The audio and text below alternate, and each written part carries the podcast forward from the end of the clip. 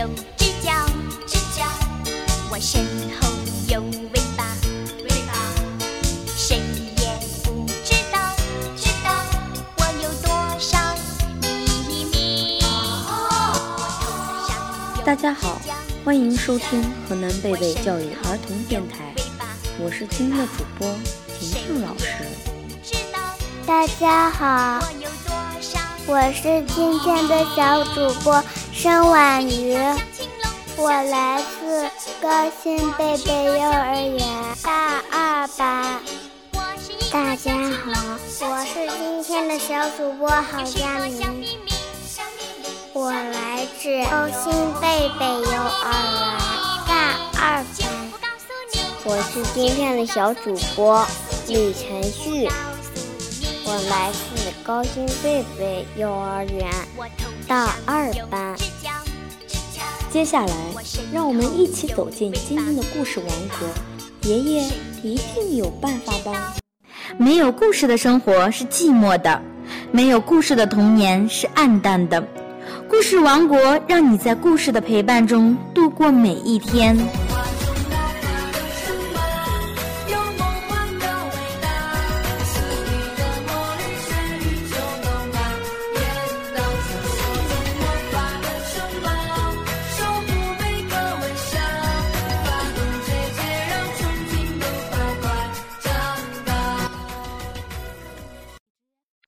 当约瑟还是一个娃娃的时候，爷爷为他缝制了一条神奇的毯子。毯子又舒服又保暖，还可以把噩梦通通赶掉。不过，约瑟渐渐地长大了，奇妙的蓝毯子太小了，也旧了。妈妈说。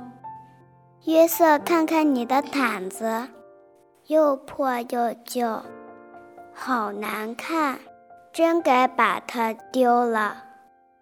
可是约瑟不舍得，他说：“爷爷一定有办法。”爷爷拿起了毯子，翻过来又翻过去。嗯，爷爷拿起剪刀，开始咯吱。咯吱的剪，再用针飞快的缝进、缝出。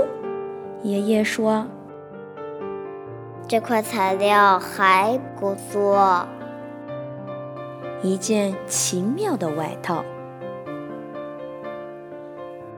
约瑟穿上这件奇妙的外套，开心地跑出去玩了。不过，约瑟渐渐长大。奇妙的外套也变得又小又旧了。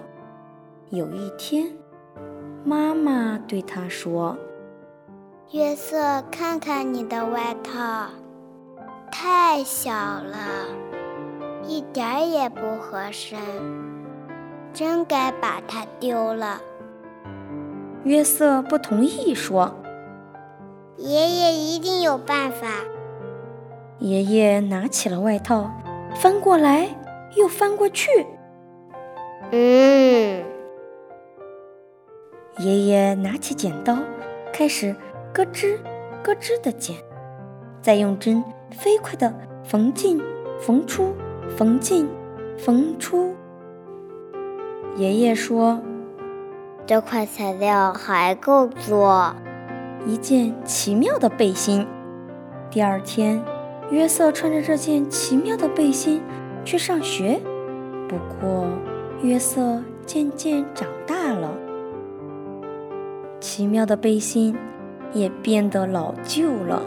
有一天，妈妈对他说：“约瑟，看看你的背心，上面沾了胶，又粘着颜料，真该把它丢了。”约瑟说。爷爷一定有办法。爷爷拿起了外套，翻过来又翻过去。嗯。爷爷拿起剪刀，开始咯吱咯吱的剪，再用飞针飞快地缝进、缝出、缝进、缝出。爷爷说：“这块料子还够做一条。”奇妙的领带。每个礼拜五，约瑟都带着这条奇妙的领带去爷爷奶奶家。不过，约瑟渐渐长大了，奇妙的领带也变得老旧了。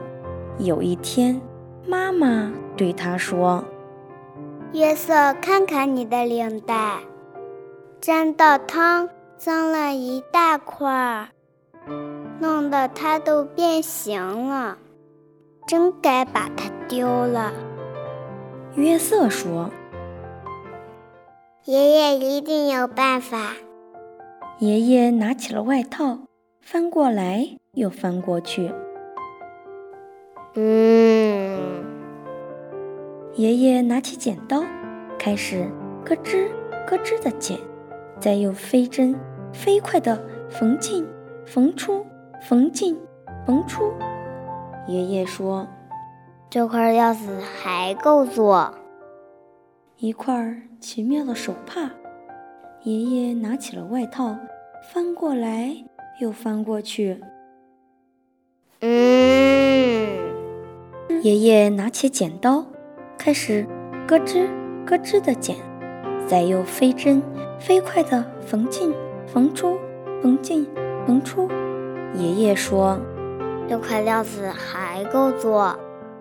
收集的小石头，就用这块奇妙的手帕包的好好的。不过，约瑟渐渐长大了，奇妙的手帕也变得老旧了。有一天，妈妈对他说：“约瑟，看看你的手帕，已经用得破破烂烂、斑斑点点的，真该把它丢了。”约瑟说：“爷爷一定有办法。”爷爷拿起了外套，翻过来又翻过去。嗯。爷爷拿起剪刀，开始咯吱咯吱地剪，再用飞针飞快地缝进、缝出、缝进、缝出。爷爷说：“这块料子还够做。”一颗奇妙的纽扣。约瑟把这颗奇妙的纽扣装在他的吊带上，这样裤子就不会滑下来了。有一天，妈妈对他说：“约瑟，你的纽扣呢？”约瑟一看，纽扣不见了。他找遍了所有的地方，就是找不到纽扣。约瑟跑到爷爷家，约瑟嚷着。奇妙的纽扣不见了，妈妈跟着跑来说：“约瑟，听我说，那颗纽扣没有了，不在了，消失了。即使爷爷也没有办法，无中生有呀。”爷爷难过的摇摇头，说：“约瑟。”你妈妈说的没错。第二天，约瑟去上学。约瑟拿起笔来，在纸上刷刷刷地写着。他说：“这些材料还够写成一个奇妙的故事。”亲爱的小朋友们，今天的故事到此结束了。大家是不是还感觉？没听够呢，想听更多更好听的故事，请关注河南贝贝教育儿童电台。我是今天的主播婷婷老师，我是今天的主播申婉瑜，我是今天的小主播郝佳明，我是今天的小主播李晨旭。下期见。